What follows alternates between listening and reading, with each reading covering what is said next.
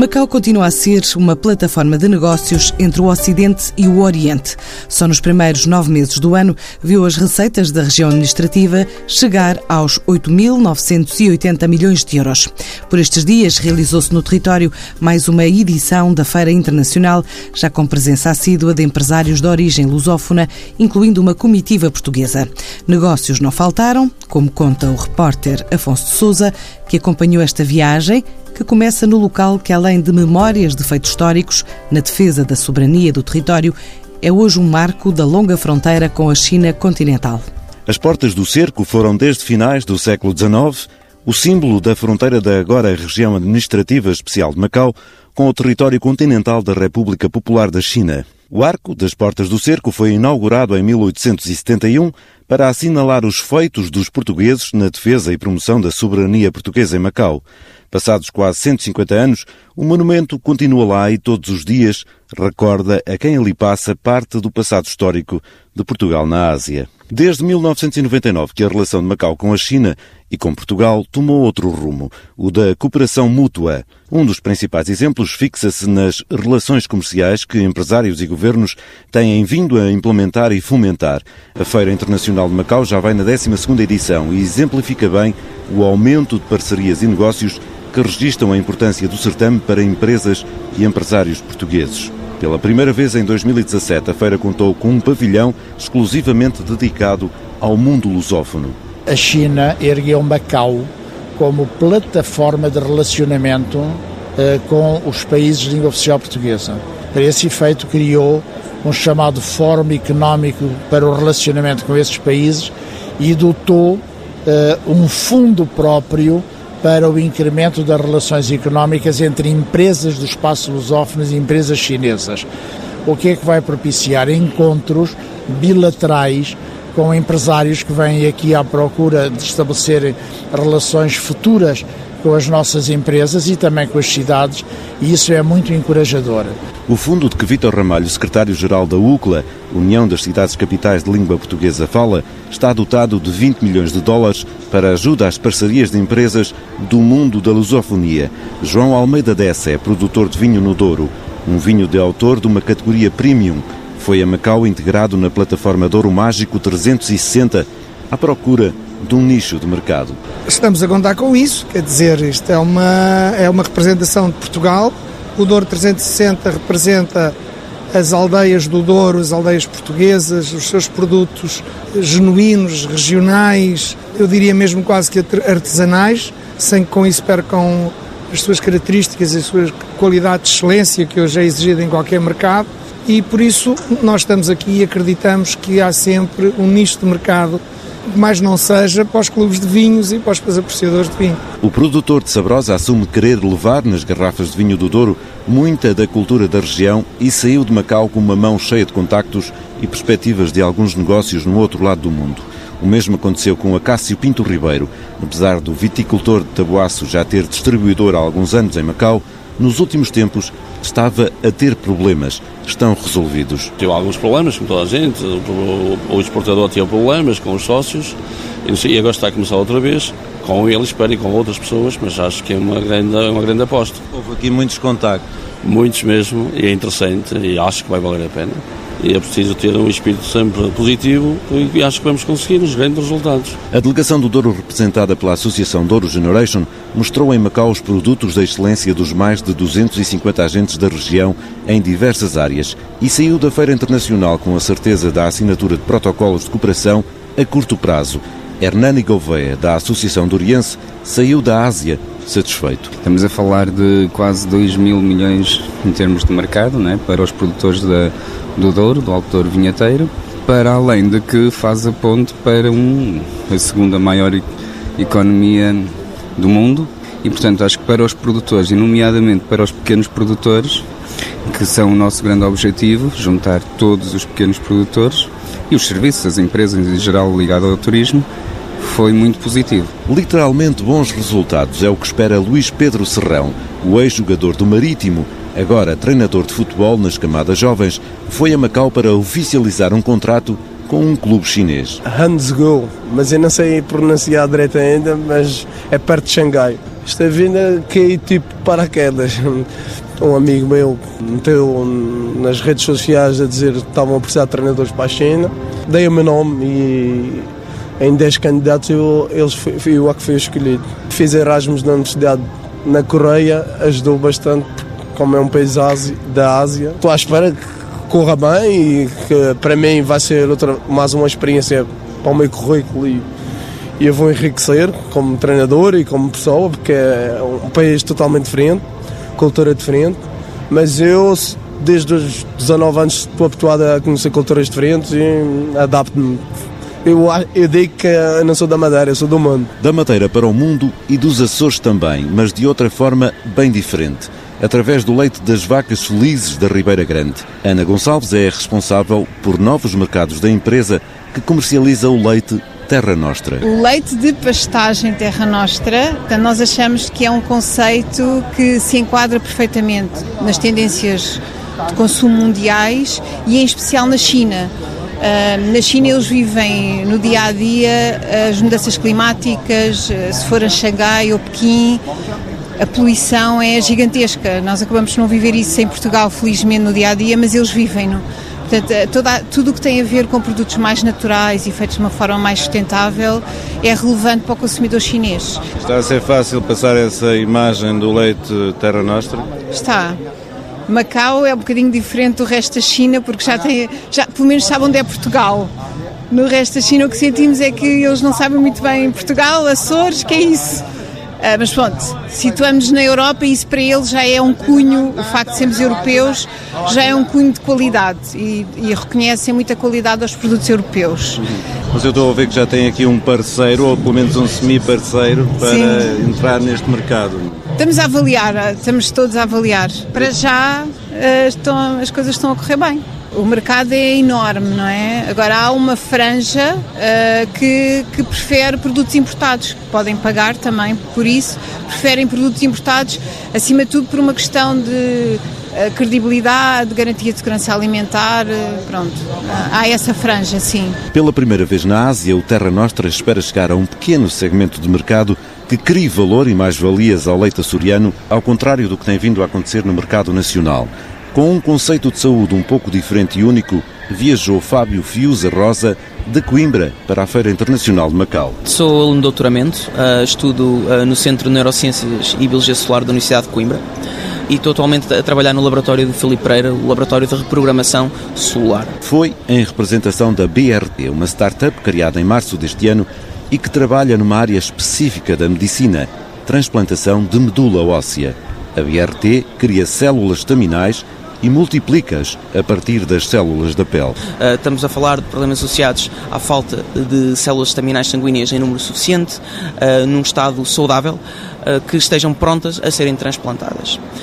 neste sentido, a BRT tem uma tecnologia que permite gerar células estaminais do sangue a partir de células da pele. E atualmente estamos, eh, estamos a completar eh, os ensaios não clínicos necessários para depois, dentro de 3 anos, começarmos ensaios em humanos, portanto, uma fase 1 de ensaios clínicos. A BRT veio à procura de um parceiro investidor e encontrou. Uma empresa chinesa com implantação mundial na área da saúde está interessada em apoiar e desenvolver este produto inovador. Fábio Rosa saiu de Macau com o dever cumprido. Estou muito satisfeito. Digamos que dentro de três anos esperamos já poder testar eh, estas mesmas células uh, em doentes humanos. Portanto, uh, nestes próximos três anos vamos aplicar e validar toda a sua uh, funcionalidade e a capacidade de fazerem o que as células da medula óssea naturalmente fazem após um transplante. Isso vai ser tudo feito em ratinhos, obviamente, que as agências reguladoras exigem, e portanto, dentro de uh, três anos poderemos, como disse, aplicar em humanos à partida. Acredita nisso? Acredito, viamente. Presente na 12 Feira Internacional de Macau esteve também José Santos, diretor da Be Water de Santarém a empresa que trabalha na área das águas e saneamentos e que no futuro quer experimentar as energias renováveis, foi à FIM com um propósito diferente: aproveitar a quantidade de empresários de países de língua portuguesa para arranjar parcerias e negócios, porque o capital da Bewater já é 100% chinês. O nosso objetivo é um bocadinho ao contrário: entrar no mercado dos países de língua oficial portuguesa, enquanto certamente as outras têm outra perspectiva. A Beijing Enterprise Water Group capital 100% eh, chinês, que, digamos, pretende usar a BioWater como plataforma de penetração no mercado de língua oficial portuguesa. temos tido contactos eh, e pronto, e vamos dar os próximos passos. Em 2017, a presença do mundo lusófono na Feira Internacional de Macau cresceu 60% em relação ao ano passado. Mais de 210 empresários e empresas marcaram presença para encontrar soluções e mercados ao Oriente. Glória Ung, vogal executiva do IPIM, o Instituto de Promoção do Comércio e do Investimento de Macau, entidade organizadora da feira, diz que a Europa, mas principalmente Portugal, ainda são um mistério para a China e isso é bom. Os chineses acham que o, a, a, os europeus ou a, os países europeus é, uma, é um mistério ainda. E dentro da Europa, o que é mais forte, qual é a relação mais forte com Macau? É nosso, é o Portugal, é nosso Portugal. Portanto, assim nós podemos fazer, é, essa é a tarefa, é a responsabilidade do Macau, sendo, sendo, sendo a plataforma. Uma plataforma para o grande mercado chinês. A AICEP, a Agência para o Investimento e Comércio Externo de Portugal, anunciou a abertura de uma delegação em Cantão até 2019, mas Glória Ung acredita que Portugal pode aproveitar já as representações do Instituto Macaense no país vizinho. No futuro, talvez seja assim. Portugal começa em Cantão, não é? Eles têm vocês também têm embaixada lá em Pequim, mas dentro da China nós temos outros mais outras cinco representações. Eu vou um, recomendar a ICEP para para instalar um representante ou uma, uma uma cantinha, uma coisa assim nos, nas nossas representações. Assim, a influência é mais, o impacto é mais, é mais e assim também uh, uh, o, o povo pode sentir a colaboração com Portugal. Esta eu vou sugerir ao nosso presidente da ICEB para ter estas mais colaborações no futuro. Macau assume-se cada vez mais como uma plataforma de futuro para as empresas e empresários portugueses nos mercados asiáticos. As portas do cerco deixaram de expressar uma fronteira física para darem lugar a uma abertura de possibilidades económicas únicas no outro lado do mundo. Fechamos a porta do circo em Macau, apanhamos agora o barco até ao Brasil para conhecer os projetos que a Bahia tem em curso e para os quais quer cativar investimento português. Uma comitiva do governo estadual viajou até território português Percorreu o país em contactos com empresas portuguesas de diferentes setores para encontrar parceiros para um cardápio de projetos variados, desde a construção de uma nova ponte de Salvador à ilha de Taparica, a novas apostas agroalimentares, também nas energias renováveis, até à oferta de um terreno para um novo hotel em Ilhéus. Assim revela João Sousa Leão, o vice-governador da Bahia, na conversa com o repórter Ricardo Oliveira Duarte. Quem é a Bahia? A Bahia Bahia é a primeira capital do Brasil. Tomé de Souza chegou lá, fundou a Bahia. Então, nós dividimos a Bahia em 27 territórios de identidade. E cada território de identidade deste, nós demos um, uma, um, um número em função da receita do Estado que arrecada em cada território. E o, o que nós precisamos é desenvolver nosso Estado. Então, em cada território desse foi feito um projeto de desenvolvimento econômico territorial. E cada território tem suas nuências. Tem um território que é importante ter cana-de-açúcar, tem outro território que é importante importante ter é, é, fruticultura, tem outro território que vai à pecuária, tem outro território que é soja, milho, algodão, que hoje a Bahia produz os melhores milhos, algodões do mundo, do mundo, a melhor produtividade, o melhor produto. E nós estamos querendo parceiros, parceiros para desenvolver a Bahia. Vim aqui hoje em busca de parceiros. Nós já temos alguns parceiros que já já estão na Bahia. Então nós tivemos aqui, para ser rápido, objetivo e caceteiro, nós tivemos com o doutor Jorge Rebelo e Almeida. Vila Galé já tem quatro hotéis na Bahia. Eu vim oferecer o quinto. Seria onde? Seria em Ilhéus. E o Jorge Rebelo está indo agora, vai a semana que vem lá à Bahia. Eu vou pegar um helicóptero e vou mostrar toda a região de Ilhéus. Onde ele disser, eu quero meu hotel aqui, o hotel dele vai sair ali. Então, o objetivo nosso desse. Tivemos na só Tecnisol é uma empresa de Felipe Belo Moraes, que nós o convidamos, para investir em energia solar Hoje a Bahia é o campeão do Brasil já de energia eólica. Fizemos o um mapa das posições dos ventos. Qual a nossa agradável surpresa? A Bahia hoje no mundo é dos países, é do estado do Brasil e no mundo que tem as melhores correntes de vento do mundo. Energia solar, nós estamos uma grande parte da Bahia está no semiárido e nós temos uh, uh, condições melhores do que o deserto de Saara, porque nós levamos um tempo de sol maior, essas questões que existem. Na... Tivemos no Vale da Rosa com o doutor Antônio Silvestre Ferreira. Cultiva aqui as melhores uvas sem caroço da Europa uma coisa, e convidamos ele para retornar novamente. Então, estão todos interessados já marcaram a ida lá para ir lá. Eu venho aqui via Lisboa, Lisboa tá linda, rapaz. Cidade tá bonita, grandes avenidas, uma ponte maravilhosa que é a inveja, a inveja de nós baianos. Nós temos uma ligação que nós queremos fazer agora. Nós estamos construindo um metrô agora. A Bahia tem uma grande coisa nas parcerias públicas privadas. Nós temos lá diversas PPPs, tanto na área de saúde, quanto na área agrícola, quanto na área de, de, de transportes, quanto na área de construção civil. Né, diversas rodovias já privatizadas e com parceria pública-privada, com concessões, e agora nós queremos fazer uma concessão ou uma PPP para a ponte Salvador e Itaparica. Será a joia da coroa do Estado neste momento? Me desculpem os portugueses, a minha ficou mais bonita, viu? Nós estamos abrindo a PMI, a proposta de manifestação de interesse. Então, nós tivemos com o doutor Luiz Miramaral, o ex-ministro, que foi durante o período dele que foi construída a ponte.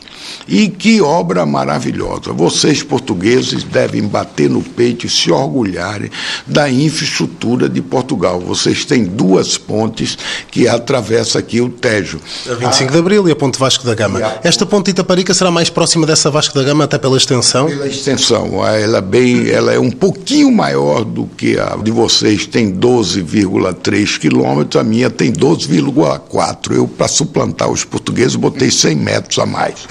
E temos também, vocês têm 3,8 quilômetros de viadutos, nós temos 4,2 quilômetros. Eu botei um pouquinho. O vão central de vocês é de 475 metros, a nossa são de 550 metros. O que é que esta ponte vai ligar? Salvador, eh, no continente, e Taparica é uma ilha de praia, que é uma ilha de quê? Taparica é uma ilha maravilhosa. É uma ilha, nós temos a ilha de Taparica, que ela tem uma extensão territorial razoável. A ilha de Taparica hoje tem algo em torno de 70 mil habitantes. E ela é servida pelo ferribote. Hoje passam pelo ferribote algo em torno de 5 mil veículos dia. Uma travessia que, pela minha experiência, demora qualquer coisa como 50 minutos, salvo erro? Em torno disso, uma hora. E com a ponte... 45 minutos andando e uma hora com tempo de espera. E isso será reduzido para quanto? Esta ponte, estamos a falar de 12 quilómetros? Vai ser reduzido para 5 minutos. 5 minutos, 10 minutos, 5 minutos. É uma revolução na vida não, de é quantas pessoas? Coisa. Eu li que poderá incluir mais de 4 milhões de pessoas ao Olha, todo? O nosso objetivo, Salvador tem hoje, região metropolitana, tem hoje 4 milhões de pessoas, de habitantes. A ilha de Itaparica tem 70 mil. Você pega 30 quilômetros, hoje Lauro de Freitas tem uma população de 250 mil habitantes.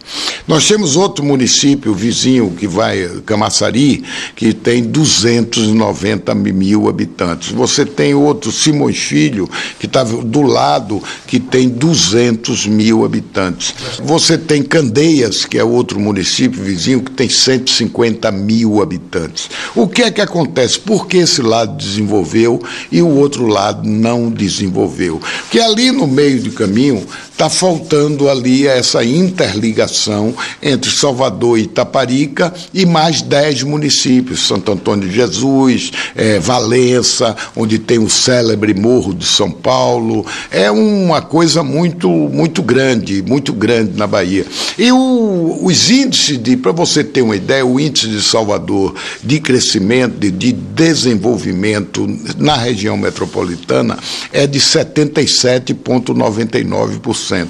O outro lado da ilha é de 0,35%. Por quê? Porque é difícil. Você, para ir para Valença, você dá uma volta, você gasta mais 144 quilômetros. Você ir para Ilhéus, que está no, no, no, na continuidade, 142. Você ir para Belmonte, gasta mais, percorre a mais, 283 quilômetros. Você ir para Porto Seguro, 220 quilômetros a mais. Porto Seguro foi o local onde Pedro Álvares Cabral descobriu o Brasil. Então, o que é que nós queremos? Diminuir as distâncias e desenvolver uma determinada área. De que forma coisa... é que os portugueses poderão ajudar nisso? Oh, indo para lá e construindo. Por exemplo, nós tivemos agora na Teixeira do Arte nós tivemos com a Lusoponte. Se eu conseguisse esse consórcio que fez aqui, a Lusoponte, rapaz, que consórcio maravilhoso. Porque uma ponte, essa ponte ela custa 7,5 bilhões de reais. É uma ponte razoável. Isso daí eh, daria aí algo em torno de 2 mil milhões de dólares. Então é um volume de recursos com as rodovias, não é só a ponte. A ponte aí dá 1 bilhão e 200 milhões, o resto são rodovias. Estamos a falar também de três faixas para cada lado, uma futura estrutura para transporte Futura 350 quilômetros de duplicação até Santo Antônio de Jesus, até Valença, até a rodovia, e nós vamos ser alimentados, é um grande negócio, que nós vamos ser alimentados por três rodovias federais, que vêm alimentar a nossa ponte. Então, é, eu acredito que nós, nós deveremos estar está lançando esse edital agora no, no, no mês de março a abril, algo em torno disso, e estamos querendo parceria com portugueses. Nós já foram cinco empresas lá, já adquiriram o edital, já assinaram o protocolo. Uma foi três empresas chinesas e duas empresas brasileiras. E eu vi. Portuguesas até agora não. Não, portuguesa não. Mas o português, quando chega, chega para ficar. Viu? Veio para ficar também o interesse dos empresários na América Latina. A próxima semana vai trazer novidades do México e da missão a Cuba, à Feira Internacional de Havana.